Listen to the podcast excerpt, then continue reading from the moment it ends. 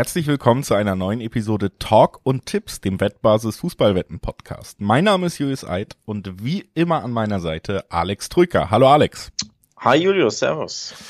Der zweite Bundesligaspieltag steht vor der Tür und ist damit natürlich auch heute in diesem Podcast-Programm. Wir schauen auf alle neun Spiele im deutschen Oberhaus und gucken mal, ob früh in der Saison vielleicht doch schon die ein oder andere Überraschung sich ankündigt. Das machen wir nach ein paar kurzen Hinweisen.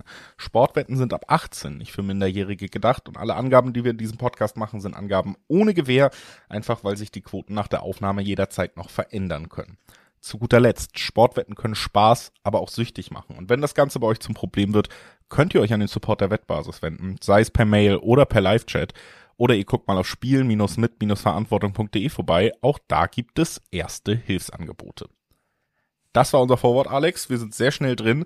Aber das ist ja auch ein bisschen einfacher für uns jetzt, weil wir sind wirklich wieder im gewohnten Terrain unterwegs dieses Podcasts. Wir besprechen den kommenden Spieltag, alle neun Spiele und sind jetzt ja auch in der Saison angekommen, haben den ersten Spieltag schon gesehen.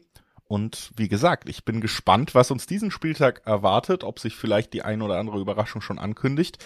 Und ja, möchte zumindest mal ähm, sagen, nach dem ersten Spieltag, so ein ganz kleines bisschen riecht das Freitagsspiel vielleicht schon nach Überraschung. Leipzig gegen Stuttgart.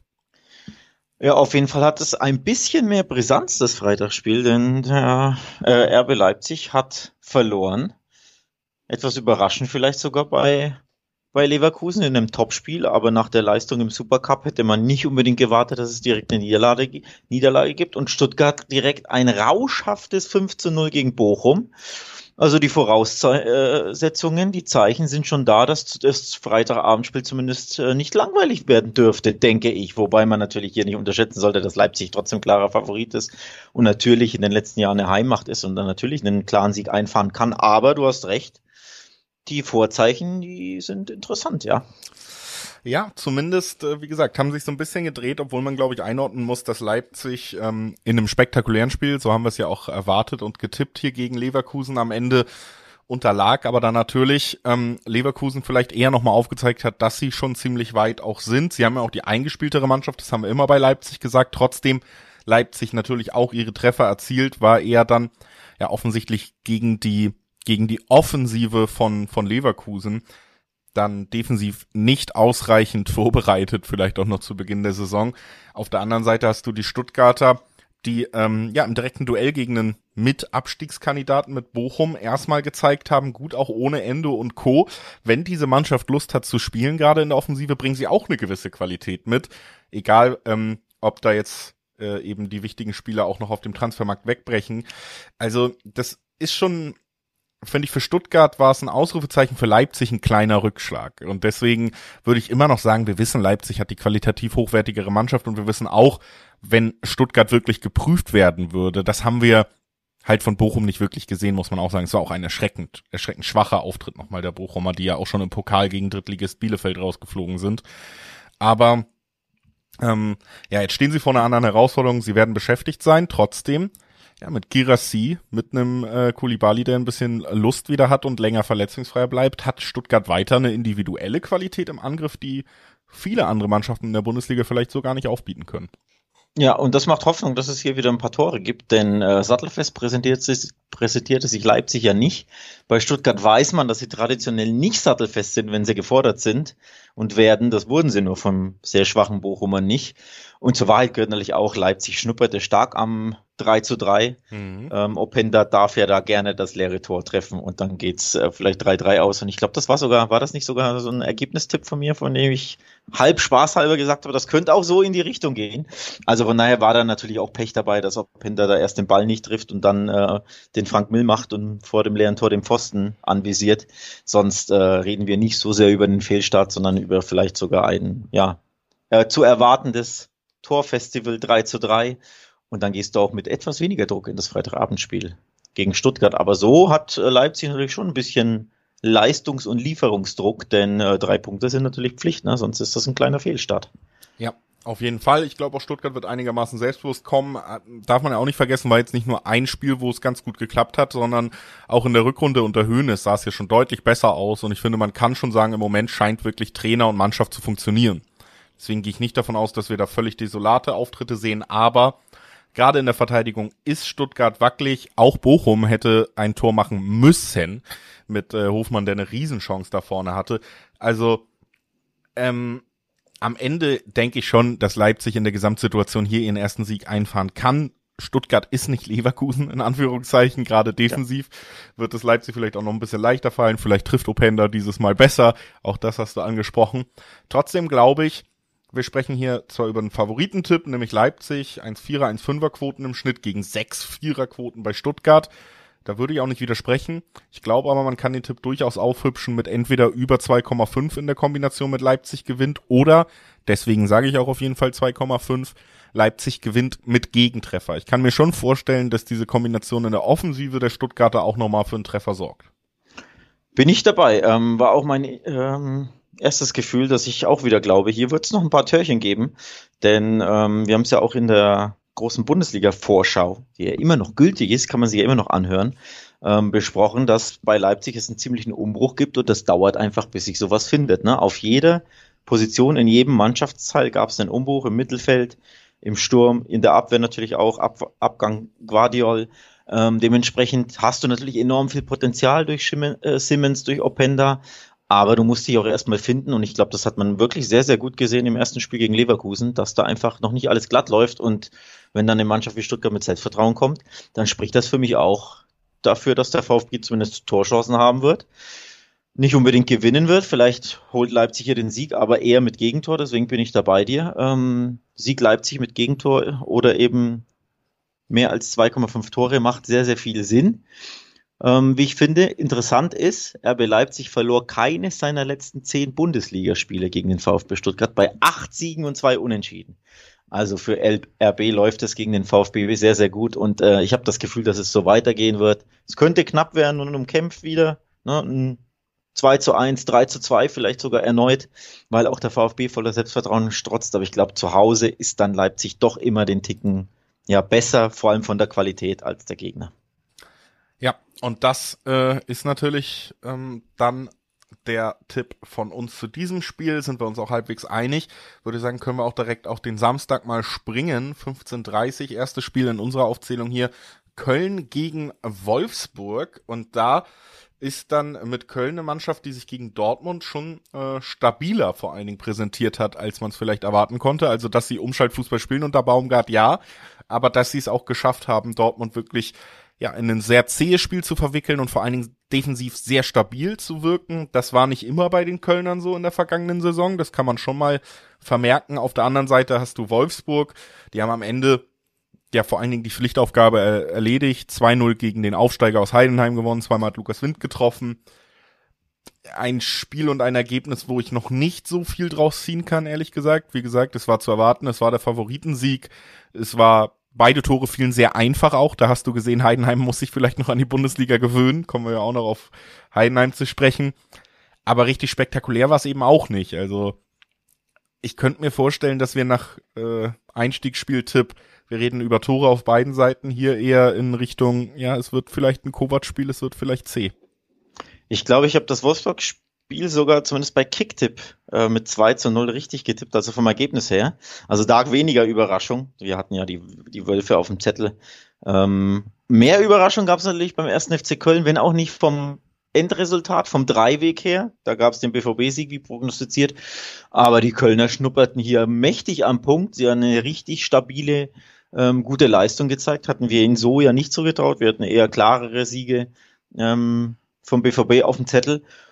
Und das muss man dem FC auch äh, groß anrechnen, dass er da positiv von der Leistung her definitiv überrascht hat, sehr, sehr gut dagegen gehalten hat.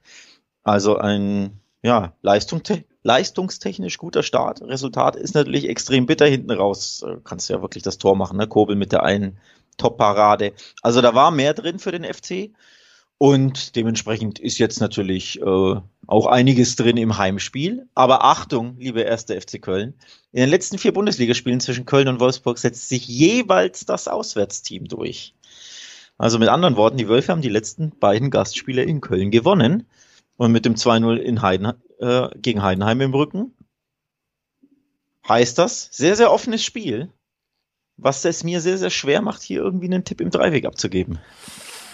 Ja, ähm, also mein Problem mit Köln ist, sie haben sich relativ stabil gezeigt, sie haben eine gute Mannschaftsleistung gebracht und das haben wir ja immer gesagt. Baumgart hat da eine Mannschaft geformt und die macht auch, was der Trainer will.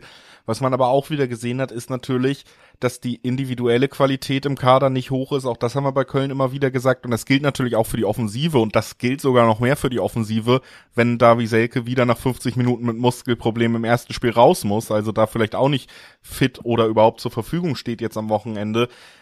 Und deswegen habe ich im Moment bei Köln so ein bisschen in diesem Zeitpunkt das Gefühl, sie sind in der Lage, es jedem Team richtig ungemütlich zu machen, aber ein Team zu besiegen, das eine höhere individuelle Qualität hat, ich glaube, da, da wird's problematisch, weil du viele Chancen brauchst, um ein Tor zu schießen, weil du eben nicht diesen eiskalten Knipser hast.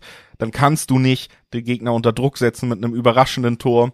Und auf der anderen Seite hast du mit Wolfsburg natürlich schon gesehen, okay, die haben anscheinend einen Knipser in ihren Reihen. Ne? Lukas Wind als Stürmer unterwegs ähm, bringt da vielleicht eine andere Qualität mit. Und ich muss ehrlich sagen, für mich ist Wolfsburg mindestens qualitativ überlegen. Für mich ist Wolfsburg auch eine Mannschaft, die, sagen wir mal, ein ähm, ja intensiveres Spiel mitgehen kann von der Ausrichtung der Mannschaft her. Und dann gibt's halt auch Dreierquoten auf Wolfsburg. Und sie sind für mich zumindest äh, leichter Favorit, kombiniert mit einer Drei vor dem Tipp. Ähm, ja, das spielt natürlich mit rein, aber da weiß ich dann, glaube ich, doch, auf wen ich tippen will. Eben, der, der, die Wettanbieter, die Quoten geben den Weg vor. Denn ich habe es ja angesprochen, die Wölfe haben die letzten zwei Auswärtsspiele gewonnen in Köln.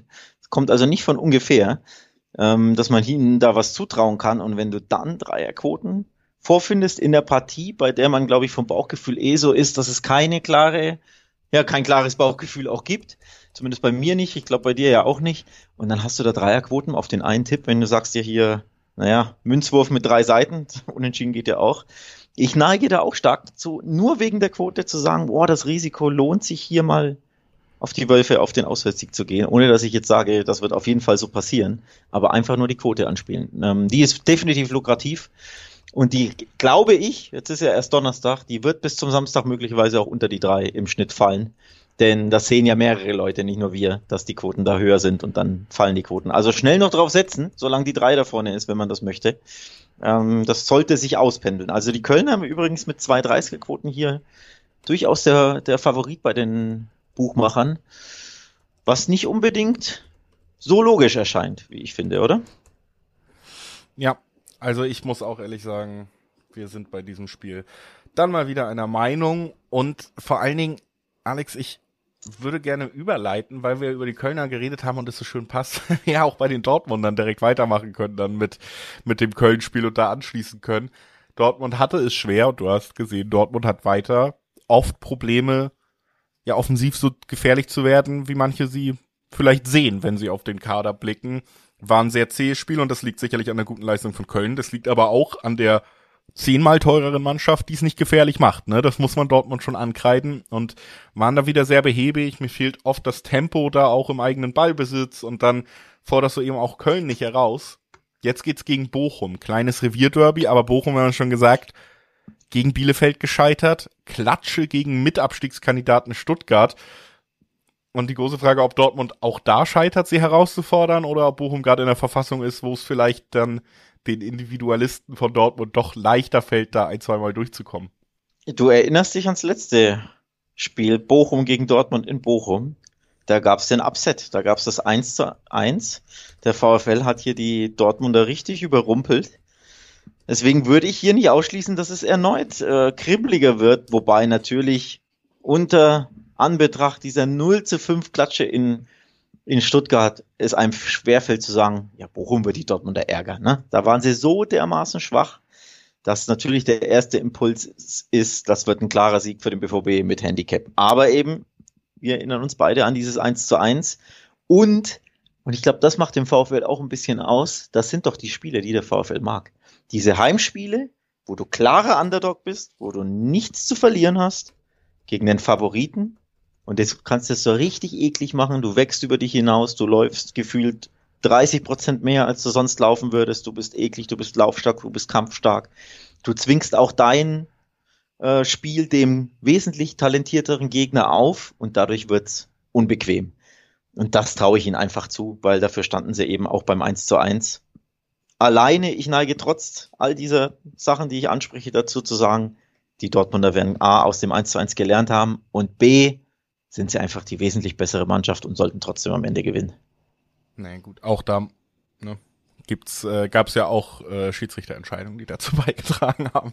Also äh, ja, ich, Dortmund ist klarer Favorit. Du hast ja 1-4er-Quoten auf die Dortmunder, das kann ich auch völlig nachvollziehen. Ähm, das Problem, was ich bei diesem Spiel so ein bisschen sehe, ist dann wirklich die temporäre zumindest Schwäche, die Bochum gerade ausstrahlt. Ne? Klar, sie gehören eh zu den schwächeren, qualitativ schwächer besetzten Teams in der Liga, aber alle Eindrücke, die wir in Pflichtspielen bis jetzt von ihnen gesehen haben, legen für mich eigentlich nahe, dass sie dem Favoriten einfach nicht die Stirn bieten können. Wenn du fünf Tore von Stuttgart kriegst, die sich selber erstmal finden müssen, die ihren Anker, ihren Kapitän gerade abgegeben haben, einen Tag vorher, wenn du da so ungeordnet und so harmlos bist,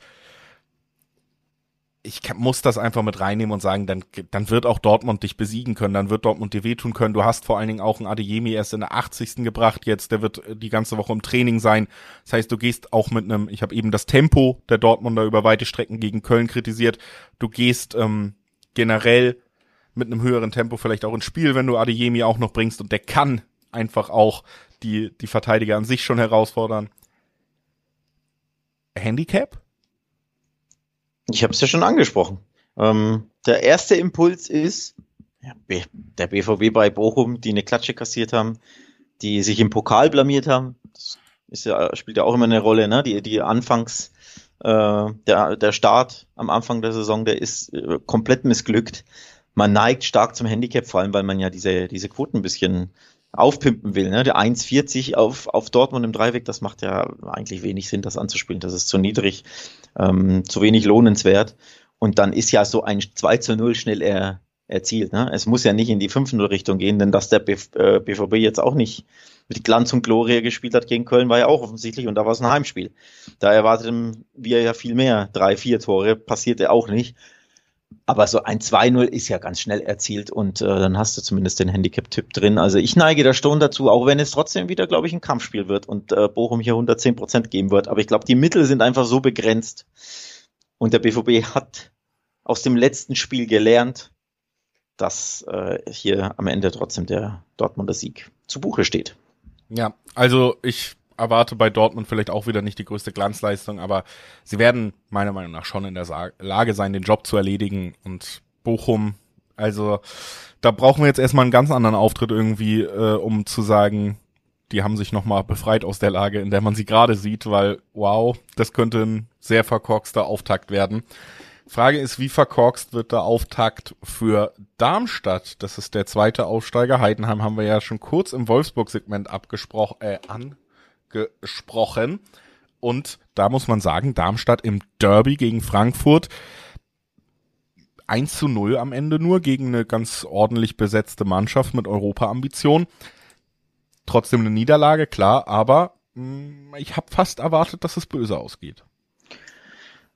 Ja, wir hatten das auf dem Zettel, ne? Dass es klarer wird, sagen wir mal so. Böse ist ja immer, es muss ja nicht, man muss ja nicht abgeschossen werden, aber dass es klarer ausgeht. Böser, nicht böse. Böser, okay. Klar, ein 2 zu 0 ist böser als ein 1 zu 0, da gebe ich dir natürlich recht. Äh, völlig korrekt. Semantik ein bisschen hier. Ja, sorry. Ähm, also ja, jetzt habe ich fast den Faden verloren, weil ich hier von dir mal wieder ein bisschen Dynamik reinbringen ins Gespräch. Lehr lehrerhaft, lehrerhaft hier zurechtgewiesen werde. Ähm, dass es böse ausgeht. Böse ging es natürlich für den Gegner von Union Berlin aus. So, jetzt spanne ich mal den Bogen zur Leistung der Unioner die Union Berlin Dinge gemacht haben zu Hause und das nochmal getoppt haben, denn dass sie hochgewinnen zu Hause kommt ja jetzt so häufig auch nicht vor. Also, dass den Gegner aus dem Stadion schießen. Von daher böse ging es aufs für die Mainzer. Kein gutes Zeichen für die Darmstädter, aber die Leistung war ja passabel gegen die Frankfurter oder okay oder gut, je nach Sichtweise. Ne? Das Ergebnis, klar, ist immer ein bisschen unglücklich, da nach, nach guter Leistung zu verlieren, siehe 1. FC Köln, aber die Leistung macht Mut macht Mut, dass du hier den Unionern äh, ein schweres Spiel liefern kannst. Was auch Mut macht, ist ähm, die Pflichtspielhistorie zwischen den beiden Teams. Es gab es natürlich dieses Duell noch nie in der Bundesliga, aber in der zweiten Liga schon, nämlich sechsmal. Und da hat äh, Darmstadt nur ein einziges Mal gegen Union Berlin verloren. Es gab drei Siege, zwei Unentschieden aus Darmstädter Sicht. Das ist ein Mutmacher, Julius. Ja, oder ähm, ärgerlich, dass diese Statistik schlechter wird am Wochenende jetzt. Ne? Also ähm, das äh, kann man natürlich auch drehen und wenden, wie man möchte bei solchen Statistiken. Mein Problem ist hier, also wir haben gesehen, dass Darmstadt wirklich äh, ja die Herangehensweise wählt, die ihnen eben möglich ist, überhaupt mit diesem Kader auch und den Unterschieden zu den meisten anderen Erstligisten. Darmstadt ja auch vor der Saison bei eigentlich jedem Experten als Abstiegskandidat Nummer eins getippt und ich finde, deswegen hat es ein bisschen Mut gemacht, weil es schon gezeigt hat, wenn Darmstadt mit dieser Disziplin spielt, das so versucht, dann können sie es schon auch schaffen, zumindest nicht komplett durchgereicht zu werden, zumindest nicht so wie sich teilweise in den Tabellentipps ausgesehen hat, irgendwie komplett abgeschossen zu werden jedes Wochenende und dann geht's wieder nach unten. Ich finde, das hat schon gezeigt. Mein Pro, also ich sag's so oft heute, aber das äh, das Problem ähm, bei diesem Spiel ist mal wieder für mich der Gegner, denn Union Berlin ist so beeindruckend zurückgekommen und vor allen Dingen so beeindruckend mit denselben Mechanismen, wo man seit Jahren sagt, wie kann es denn sein, dass ein Kevin Behrens dahin geht und Top-Torjäger wird und er schießt direkt am ersten Spieltag wieder drei Tore und jeder Mechanismus greift und ich sag's so oft bei Union Berlin in diesem Podcast, aber es gibt für mich so wenig Anlässe, wenn du sie Woche für Woche siehst und siehst, wie sie spielen und wie sie auch, ja, was für Ergebnisse sie holen. Der Zweifel, dass Union irgendwann wieder einbricht, dass sie sich in der Mitte der Liga wiederfinden, das sehe ich einfach nicht mehr. Sie haben so oft bewiesen, dass sie dieses Niveau halten können, wie gut sie es machen, was funktioniert, dass ich Union eben zumindest auch in den Top 6 der Liga gerade sehe. So absurd das manchmal immer noch klingen mag, wenn man drei Jahre zurückdenkt. Und dann muss man auch wieder sagen, Aufsteiger gegen Champions League ist und wieder fast Zweierquoten auf Union Berlin, weil irgendwie der Name immer noch nicht groß genug ist, dass Leute da sich trauen. Ich sag, wir machen diese Saison weiter hier wie, wie in der letzten Saison und sagen jede Woche, Union Berlin Quoten sind sehr, sehr dankbar. Ich finde die gut, die Quoten, tatsächlich. Ähm, regt mich sehr zum Tippen an. Ähm, auf Union logischerweise, also fast Zweierquoten, ganz, ganz hohe, ganz, ganz hohe Einserquoten, 1,90er Quoten auf den Auswärtssieg der Unioner, die so ähm, toll in die Saison gestartet sind, mit Kevin Behrens, dem Topscorer, ich setze hier auf Union. Ich hatte übrigens überlegt, sogar so eine, so eine Kombi im Spiel zu tippen. Zum Beispiel Union gewinnt und Ke Kevin Behrens trifft erneut. Ist ein Bauchgefühl, das ich einfach habe. Ich glaube, das wird wieder klappen, sodass die Medien wieder schön ihn auf die These-Seite packen können. Aber muss man angesichts dieser Quoten ja gar nicht machen, dass man da irgendwas pimpt. Denn 1,95, 97 bei den verschiedenen Wettanbietern reicht ja eigentlich völlig, finde ich eine sehr, sehr interessante Quote, um das ganz easy im Dreiweg anzuspielen. Union Berlin gewinnt auch das zweite Saisonspiel. Darmstadt würde wieder alles raushauen, wird gut dagegenhalten. Am Ende wird es wahrscheinlich nicht reichen. Oder wird es, glaube ich, nicht reichen, weil Union einfach, ja, auf dieser Erfolgswelle schwimmt und Darmstadt halt doch nur ein Aufsteiger ist, der leider begrenztere Mittel hat. Ja, abschließender Satz. Aus meiner Sicht hat Union halt auch relativ viele Mittel, um genau solche zehn Spiele zu beenden. Also standardstark, bei Halbfeldflanken stark. Das sind die Sachen, die du immer machen kannst, selbst wenn der Gegner dir ein schweres Spiel liefert. Die Bank liest sie auch nicht schlecht mit Kevin Volland und äh, und äh, Robin Gosens zuletzt, ne? Beide auf der Bank. Also du hast auch die Mittel auf der Bank, da nochmal Impulse zu bringen, wenn es in der 60., 70. immer noch 0 zu 0 steht, was ich mir übrigens sogar gut vorstellen kann. Ne? Ähm, also dass es hier ein bisschen zäher wird, nicht so easy, nicht so viele Tore, ist, ist die andere Geschichte. Aber am Ende besseres Ende für Union Berlin. Drei so. Punkte. So. Ist es, unterstreiche ich und gehe weiter zur zweiten Mannschaft aus dem Segment Union Berlin, nämlich dem SC Freiburg. Das ist ja die andere Mannschaft, die seit Jahren sehr, sehr gute Arbeit leistet und da oben um die Champions League mitgespielt hat, letztes Jahr knapp hinter Union gelandet ist am Ende. Ähm, die Freiburger werden auf die Bremer treffen an diesem Samstag und wenn wir auf die ersten Ergebnisse gucken, muss man sagen, okay, Freiburg hat gewonnen gegen Hoffenheim in einem schweren Spiel und Christian Streich hat sich sehr, sehr zufrieden gezeigt und gesagt, wir waren besser, als ich dachte, weil unsere Vorbereitung war schlechter als das, was ich heute gesehen habe. Also der Trainer wurde sogar positiv überrascht am Ende. Ich kann es nachvollziehen, auch wenn das Ergebnis knapp war, fand ich, ähm, Hoffenheim hat sich verbessert gezeigt, wie zu erwarten, und man hat am Ende aber die Aufgabe auswärts erfüllt. Auf der anderen Seite hast du Bremen, da musst du das erste Spiel fast so ein bisschen rausnehmen, was das Ergebnis angeht, denn ja, du hast gegen Bayern verloren. Das werden sehr, sehr viele Mannschaften tun. Aber ich fand nochmal, was du gesehen hast in dem Spiel von Bremen, wirklich die Mittelfeld, die sechs, das haben wir immer gesagt, die defensive Anbindung, da war so viel Platz, da, das liegt nicht nur an Bayern, ne? Man hatte das Gefühl, sobald ein Spieler aufgedreht hat, in der Mitte hatte er 20 Meter Platz erstmal um zu laufen, sei es Musiala, sei es Sané. Und das hat mir schon Sorge gemacht, wie offen man da teilweise war, wie wenig Balance in dem Spiel zu sehen war. Da war das zu sehen, was wir in der Vorschau angemerkt hatten, also in der Bundesliga-Vorschau und in der Spieltagsvorschau auf Bremen-Bayern nämlich die Abwehranfälligkeit von Werder Bremen. Grundsätzlich das Defensivkonstrukt, das beginnt ja einfach schon im Mittelfeld, teilweise ja sogar so im Sturm natürlich. Da war genau das zu sehen. Die ganzen Red Flags, die Alarmglocken, die bei uns äh, läuteten bezüglich Werder Bremens kompletter Saison, bezüglich Werder Bremens äh, Leistungsfähigkeit, vor allem was die defensive Stabilität anbelangt. Das ist nicht gut genug. Das ist einfach zu schwach. Wenn du jetzt also so eine 0-4-Klatsche zum Auftakt gegen die Bayern kassierst, ähm, was sich einfach nicht schön liest, was direkt ne, aufs Gemüt schlägt. Eine Niederlage ist das eine, aber auch wirklich direkt eine Keimklatsche zu kassieren, ist einfach nochmal schlimmer. Und direkt danach beim SC Freiburg, beim heimstarken SC Freiburg zu gastieren. Sehr, sehr undankbarer Auftakt in die Bundesliga für Bremen. Und ähm, dementsprechend gibt's hier erneut null Punkte für mich. Erneut die Niederlage für Werder Bremen. Erneut vielleicht ein bisschen chancenlos. Muss ja kein 4-0 werden. Aber ich glaube, Bremen hat hier wieder nicht, zu, nicht viel zu bestellen. Also, Freiburg gewinnt dieses Ding, die ja auch übrigens das erste Spiel wieder gewonnen haben in Hoffenheim. Da wurde es ja ein bisschen enger und hinten raus hatten sie ja auch was zu tun, aber sie haben auch wie Union einfach weitergemacht, wieder den Sieg eingefahren. Und diesmal habe ich gar keine Zweifel gegen diese Wertedefensive, dass es da den Heimsieg für den Sportclub gibt. Ja, es ist halt auch wieder dasselbe Leid. Freiburg wird dir nicht groß den Gefallen tun, ähm, defensiv wahnsinnig anfällig zu sein. Das wissen wir auf jeden Fall bei Freiburg. Und Werder braucht zwei, drei Tore, um Spiele zu gewinnen, weil sie defensiv einfach zu anfällig sind. Und diese Kombi wird ja auch dazu führen. Trotzdem, 1,7er Quoten gibt's auf Freiburg, würde ich das Ganze sogar ein bisschen aufbessern wollen, weil ich sage trotzdem, äh, Freiburg wird das Ganze gewinnen mit Gegentor. Ich glaube, Werder, ähm, wenn sie eins haben, dann eine schlagkräftige Offensive, das Füllkrug äh, Duxch Sturmduo. Ich glaube, im zweiten Spieltag wird Zeit für das erste Tor. Und deswegen 2-1 ungefähr so mein Tipp. Dann kann man auch die 1-7er Quoten auf Freiburg sogar noch ein bisschen aufwerten. Aber es wird nicht reichen. Sie werden ihnen nicht den Gefallen tun, dass wer da drei, vier Tore schießen kann. Freiburg wird am Ende das Spiel gewinnen, weil sie einfach in der, in der Offensive den Platz bekommen werden bei der Werder Defensive. Bin generell bei dir, aber würde diese 1-7er Quoten noch aufwerten mit Freiburg gewinnt, aber beide treffen. Ich äh, würde sogar aufwerten mit Freiburg gewinnt und äh, zielt mehr als ein Tor. Also zwei Gegentore für Werder. Wir hatten es, glaube ich, letzte Saison, ja, am Ende der Saison, wo ja Werder Bremen irgendwie 10, 11, 12 Spiele am Stück immer zwei oder mehr Gegentore kassiert hat. Meistens 20. Im, also wir sind im 14. Saison. Spiel jetzt übergreifend mit Gegentor auf jeden Fall. Siehste, ja. schön, dass du es nachgeschlagen hast. Und es waren fast immer auch genau zwei. Ähm, also deswegen, Freiburg schießt, gewinnt, ja. Und ich glaube, sie werden auch zwei Tore, vielleicht sogar mehr schießen. Aber die zwei, die habe ich auch wieder fest im Blick. Also kann man auch schön aufpimpen. Man merkt schon, wir haben keine Zweifel, dass es wieder schlecht weitergehen wird für Werder Bremen. Leider, Klammer auf, Klammer zu. Ja.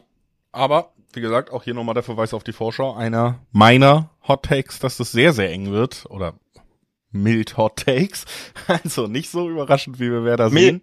Milde Schärfe. Was auch überhaupt nicht überraschend sein dürfte für euch, ist, dass ich euch jetzt empfehle, auch mal auf wettbasis.com vorbeizuschauen, denn da bekommt ihr auch über die Bundesliga hinaus alle wichtigen Infos über Fußballspiele international. Die Ligen laufen ja überall wieder, also wer wissen will, was geht in der Premier League genau ab, was kann ich da tippen, wie sehen die Spielvorschauen von Experten aus? Der kann mal bei wettbasis.com vorbeischauen.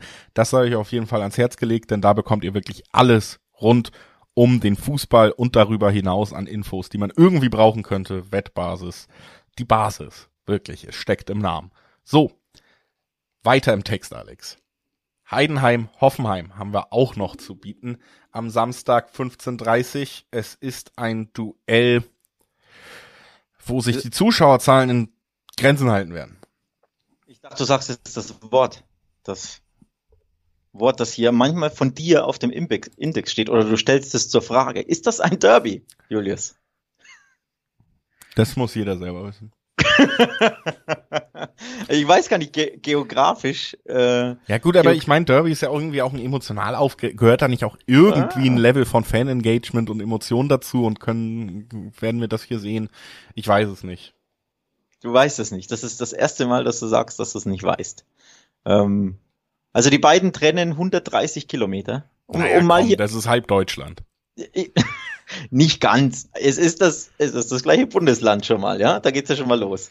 Ähm, aber ganz nah aneinander sind sie nicht. Ne? Heidenheim liegt ähm, östlich von Stuttgart, Hoffenheim äh, nordwestlich. Aber man kann es als Baden-Württemberg Derby vielleicht betiteln, wollen wir aber nicht, weil du bist da kein Fan von. Ich wollte dich eigentlich nur ein bisschen aufziehen mit diesem Begriff. Ähm, vor allem, was, äh, was Heidenheim gegen Hoffenheim auf jeden Fall ist, ist ein Unikum, denn dieses Spiel gab es im deutschen Profifußball noch nie, Julius. Ja, krass, ne? Gerade bei so einem Traditionsverein wie Hoffenheim hätte man gedacht, die sind äh, seit Jahren bei jedem Gegner zu Gast. Ja, Aber, seit 1899 genau. Stimmt. Genau. Ja, und dann ging es nur noch aufwärts. Auf jeden Fall, ja, lass uns zurück zum Spiel kommen. Heidenheim Aufsteiger verloren gegen Wolfsburg. Hoffenheim haben wir gesagt, am Ende knapp verloren gegen Freiburg. Ähm, auch da Hoffenheim ja tief im Abstiegskampf letztes Jahr und wir haben es in der Vorschau, wir verweisen immer noch mal so ein bisschen zurückgesagt, so tief drin sehen wir sie in diesem Jahr nicht. Das könnte schon Richtung Mittelfeld gehen, was den Kader angeht, was, was die Leistung angeht.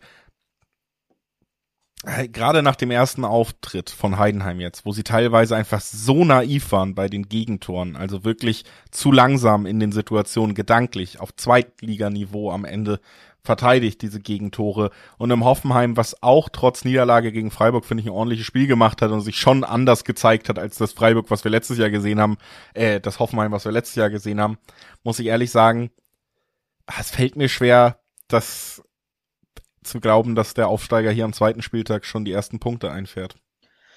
Ich muss ehrlich sagen, ich traue es ihnen zu. Das hat aber hauptsächlich mit Hoffenheim zu tun. Also natürlich auch mit Heidenheim, der Aufsteiger zu Hause, ja, heimstark, sehr, sehr unbequem. Klar, das ist das eine, aber das andere ist auch die Hoffenheimer, die jetzt den Bundesliga-Auftakt wieder mal verpatzt haben ähm, und vor allem in der Fremde seit einiger Zeit sehr, sehr schwach unterwegs sind. Hoffenheim hat nur eines der letzten zwölf Bundesliga-Gastspiele gewonnen, acht davon aber verloren. Also in der Fremde sind sie einfach noch mal schwächer als zu Hause, wo sie auch jetzt nicht so gut lief letzte Saison. Aber ich kann mir hier gut vorstellen, dass Heidenheim es den Hoffenheimern mindestens sehr, sehr schwer macht. Also im Sinne von das Remis habe ich auch auf dem Zettel, dass das gut ausgehen kann. Wäre auch so vom, vom Bauchgefühl her mein Tipp, dass es hier ein, eine Punkteteilung gibt. Den ersten Punkt in der Bundesliga-Geschichte für Heidenheim also. Den habe ich durchaus auf dem Zettel. Wenn ich jetzt Hoffenheim nicht unterschätzen will, weil dass die individuelle Klasse groß ist bei Kramaric und, und Co. oder Weghorst, die mal eine Flanke reinköpfen kann, ne? Mehr oder weniger aus dem Nichts. Das ist ja klar. Deswegen nicht in Stein gemeißelt, dieser, dieser Tipp im Dreiweg. Aber grundsätzlich gibt es gute Gründe, dass man sagt, Heidenheim holt hier vielleicht äh, ein Pünktchen. Mindestens. Ja. Also ich weiß, dass bei dir auch in der Saisonvorschau und auch bei vielen anderen Heidenheim stärker eingeschätzt wurde, als ich sie immer gesehen habe. Ähm, und ich finde auch das erste Spiel in der Liga habe ich mich ein bisschen bestätigt gefühlt, weil ich es, wie gesagt, teilweise dann schon auffällig fand, äh, dass sie einfach chancenlos waren bei relativ einfachen, klaren Spielzügen des Gegners, was, was Wolfsburg angeht.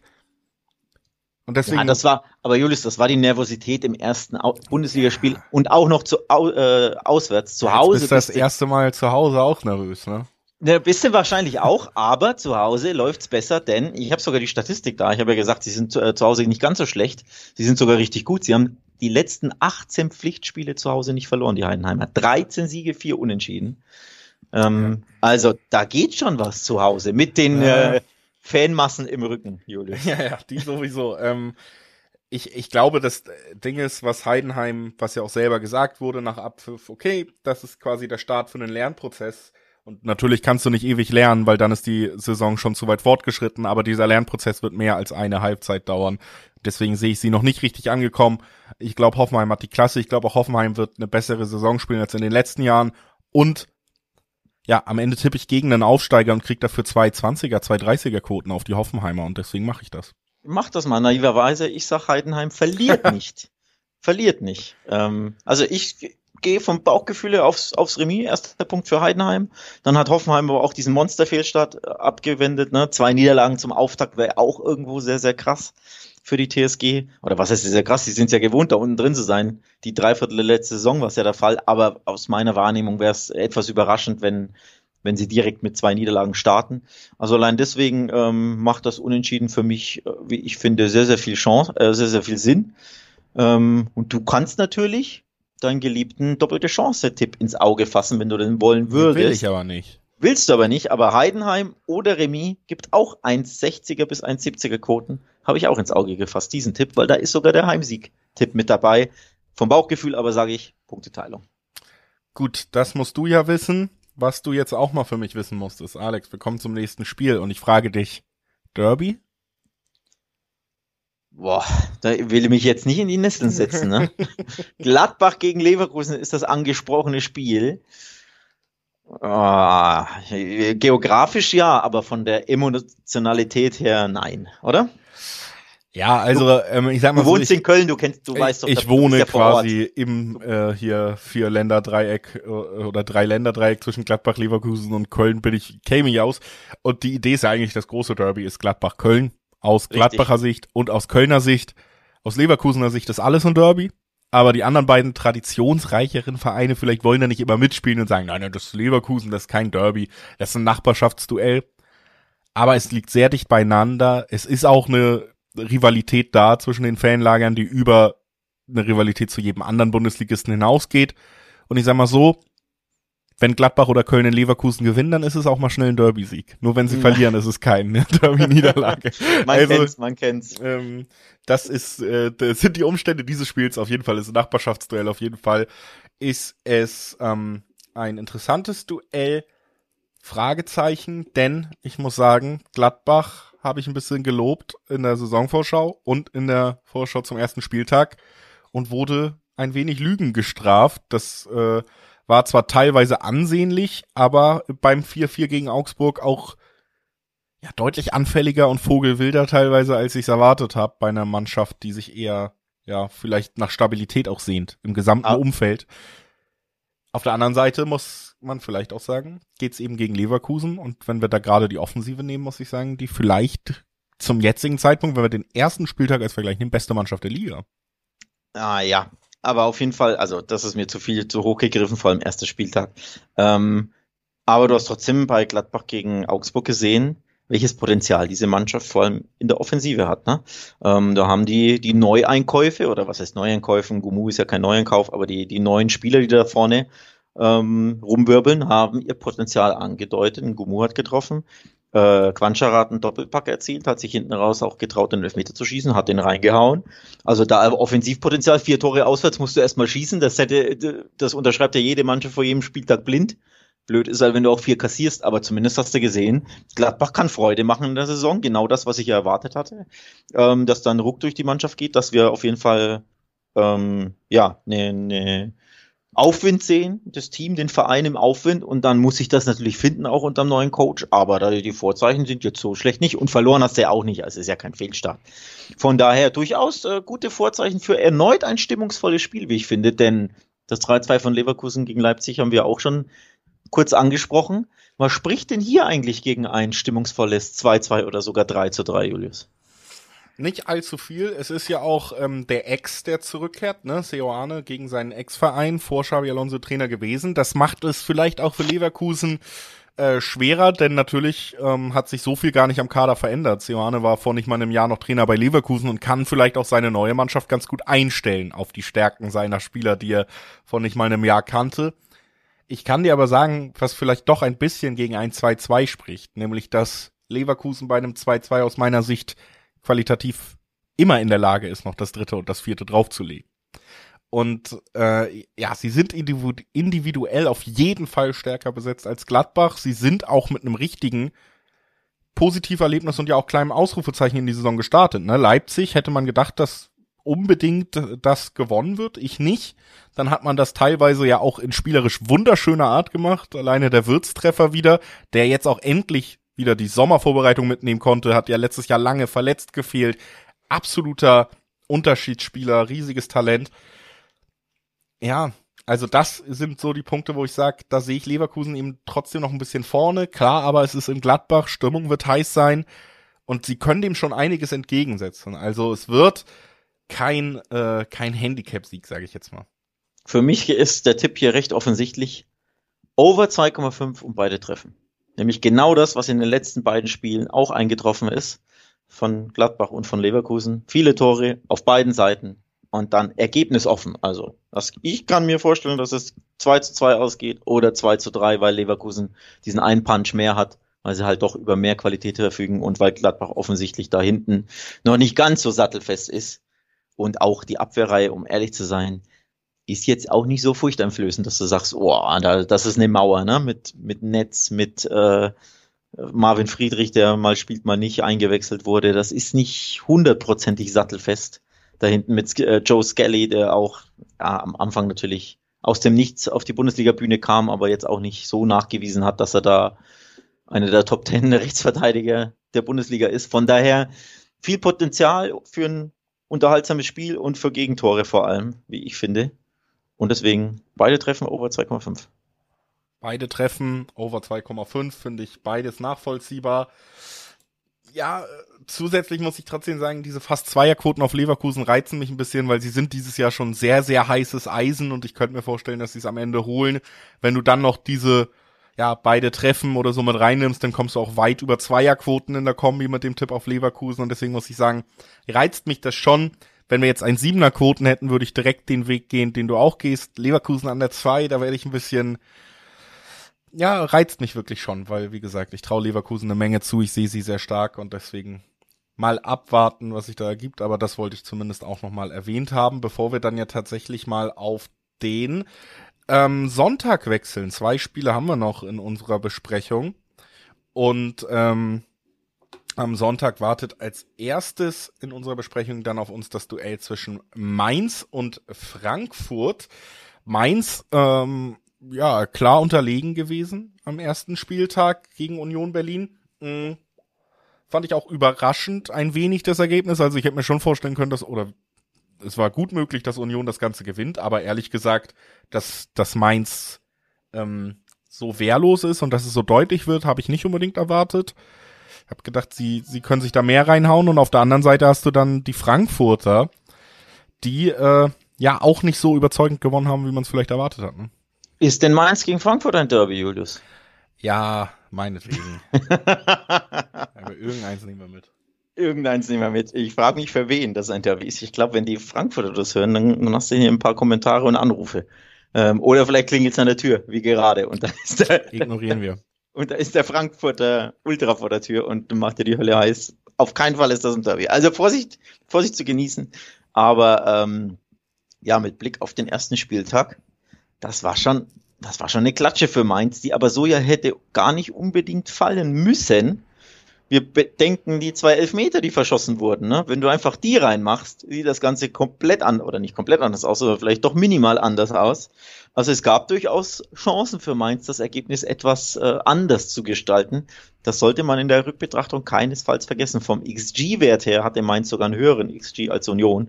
Klar liegt natürlich an den zwei Elfmetern, die mit ja gut 0,8 zu Buche stehen jeweils. Aber ich wollte nur diese, ne, diese Auftaktklatsche ein bisschen in die Perspektive rücken. Und Frankfurt hätte ich spielerisch zumindest mehr zugetraut oder ich hätte mir mehr erwartet, um nicht fast zu sagen erhofft gegen Darmstadt. Das war ein bisschen mau. Von daher werden die einen mit ein bisschen Wut im Bauch kommen, also die Mainzer, und die spielen ja auch zu Hause. Man weiß ja, da können sie durchaus Gas geben. Vor allem in der letzten Saison waren sie ja lange Zeit sehr, sehr heimstark. Also das ist äh, unterm Strich für mich ein schwer zu tippendes Spiel, Julius. Kann ich absolut nachvollziehen und sehe ich auch so.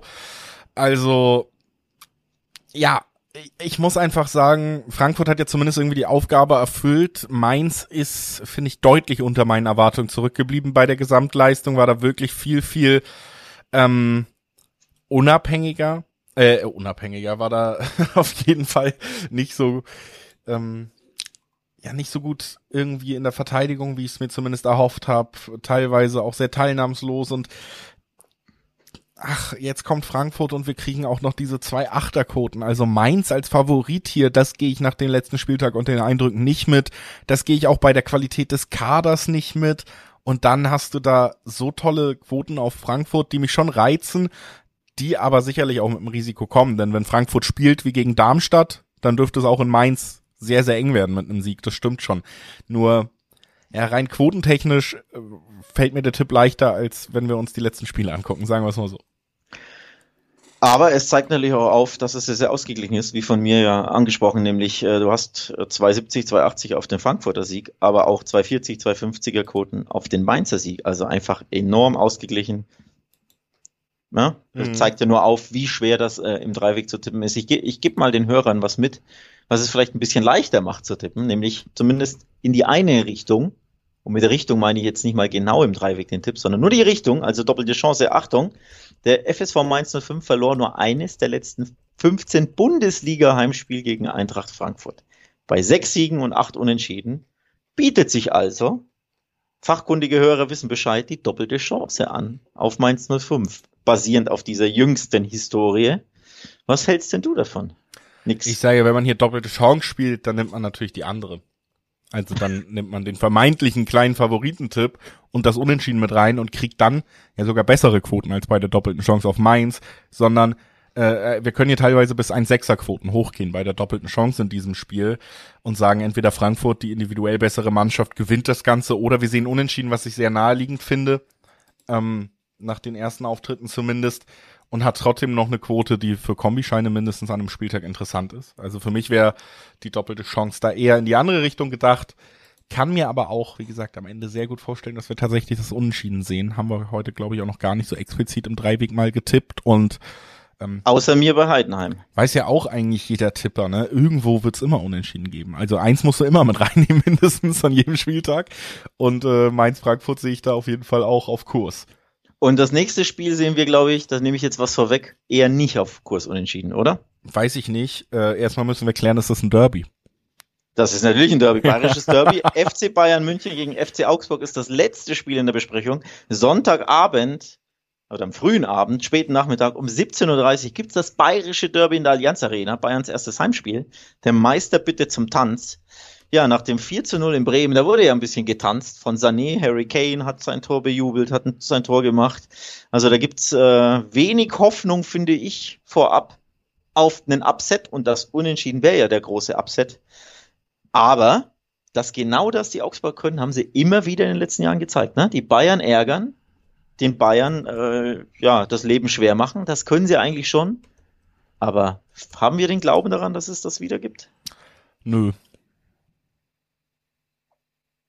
Achso, ich dachte, das war die Frage. Ja, gut, ja, das war ja auch die Frage. Ich dachte, ich lasse es kurz stehen. Auch, du, Nein, ich erkläre es natürlich doch. Ich wollte es nur mal ein bisschen nachrücken lassen, wie deutlich diese Antwort ist.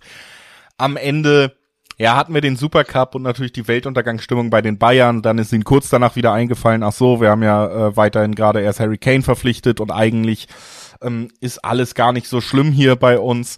Und ganz ehrlich, es war ein guter Auftritt gegen Werder und es war vor allen Dingen ein Auftritt, der unterstrichen hat, so sehr ich es auch hasse, dass das weiter dieses Hype-Thema bleiben wird.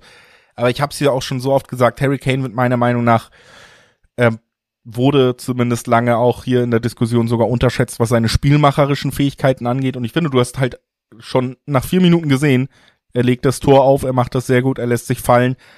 Sané hat mir auch sehr, sehr gut gefallen und er hat sicherlich auch eben direkt von ihm profitiert. Dann trifft er auch selber das ist einfach, wir reden hier über eine Mannschaft, die Spieler im Wert anderer Mannschaften hat. So. Und damit reden wir am Ende über eine Mannschaft, die in jedem einzelnen Spieltag Favorit sein wird. Wenn sich jetzt irgendwann wieder eine Krise andeutet, wenn äh, es gegen Leverkusen geht und die bis dahin alles gewonnen haben, wenn es gegen Dortmund geht und die bis dahin alles gewonnen haben, okay, dann werden wir differenzierter sprechen, aber bis da tippe ich dir die Spieltage gerne durch und sag Bayern gewinnt. Bayern gewinnt natürlich auch in Augsburg, die sich zwar ein kurioses und wildes Spiel, bitte? Gegen Augsburg, wollte ich sagen, ist ein Heimspiel. Ja, gewinnt gegen Augsburg, die sich natürlich ein kurioses und wildes Spiel auch geliefert haben mit, mit Gladbach, die davor aber auch im Pokal enttäuscht haben und die, ja, hier gerade eben, du hast den Punkt gesagt, beim Auswärtsspiel nicht gegenhalten können. Heimspiel Augsburg ist immer noch, da würden wir über diese mystische Begebenheit sprechen, wie oft das da irgendwie schief läuft für die Großen, aber nicht äh, beim ersten Ligaspiel in der Allianz Arena. Da müssen wir auch über Handicap sprechen, meiner Meinung nach. Im äh, Jahr 2015 hat der FC Augsburg über, übrigens auch in München gewonnen. Zuletzt wurden die Bayern zu Hause in Augsburg das ein oder andere Mal geärgert, aber 2015 gab es auch den Auswärtssieg in München. Nur A, stand da, standen da die Bayern bereits als Meister fest, also da ging es ja um gar nichts mehr. Und B, war das der, der einzige Punktgewinn in München in den letzten elf, nee sogar zwölf Bundesligaspielen. Ansonsten haben wir immer die Bayern gewonnen, ähm, wenn ich das hier richtig auf dem Zettel habe. Also von daher ist das normalerweise in München eine klare Sache. In Augsburg wäre es eine andere Geschichte, aber in München sollte es eine klare Sache werden. Ähm, ich sage, ich gebe den Tipp ab, Bayern gewinnt und Hurricane trifft. Denn der Bayern-Tipp ist wie immer langweilig, also nicht nur von der Besprechung her, sondern natürlich erst recht von den Quoten her. Was gibt das? 1,8er Quoten, das ist ja, also 0,8er, 1,08er Quoten. Das ist ja Quatsch, das zu tippen. Das macht ja gar keinen Sinn. Ähm, und deswegen sage ich, Hurricane trifft erneut. Wird mit Kevin Behrens die Schlagzeilen auch am zweiten Spieltag der Fußball-Bundesliga bestimmen. Die beiden Top-Stürmer, Julius, Kevin Behrens und Harry Kane. Beide treffen. Also, an diesem Spieltag. Ja, also Harry Kane trifft, könnte ich mir auch wieder gut vorstellen. Er wird auf jeden Fall Scorerpunkte machen. Ich weiß nicht, inwieweit man das gut äh, tippen kann, aber entweder Vorlage oder Torschuss ist auf jeden Fall gegeben. Es werden, ja, wie gesagt, mein Tipp ist am Ende Handicap. Der Favorit gewinnt auf jeden Fall. Äh, auf dem Weg zur nächsten Meisterschaft habe ich eigentlich auch wenig wenig äh, Fragezeichen und deswegen können wir hier schnell den Deckel drauf machen und sind uns hier mal wieder einig. Damit würde ich sagen, zweiter Spieltag im Kasten, Alex, oder gibt's noch irgendwas, was du loswerden möchtest? Nee, ich glaube, wir haben das wunderschön besprochen. Wir waren uns oft einig, so vom Bauchgefühl her. So richtige Streitereien gab's selten. Mal schauen, ob das, wie lange das anhält. Aber so grundsätzlich, glaube ich, waren wir auf einer Wellenlänge. Sehr harmonisch in die neue Saison gestartet, ne? Ja, ähm, ich bin auch Mist. gespannt, äh, wie weit sich das, wie weit sich das fortsetzt und wann wir weiter auseinandergehen. Aber noch, noch liegen wir dicht beieinander. Vielleicht, ähm, ja, ändert sich das in den nächsten Wochen. Und äh, wer Lust auf Streit zwischen uns beiden hat, der sollte deswegen keine Folge verpassen. Ne? Nicht, dass er den Einstieg verpasst. Äh, und deswegen hier auch nochmal der Hinweis hinten raus natürlich. Neben dem auch schon im Podcast genannten Verweis auf wettbasis.com guckt da gerne vorbei, wenn ihr weitere Infos rund um Fußball und den Sport generell wollt. Auch der Hinweis, abonniert gerne unseren Podcast, egal wo ihr ihn hört, dann verpasst ihr keine Folge. Wir hören uns bald wieder. Wir sind mittendrin in der laufenden Saison. Danke fürs Einschalten und ciao.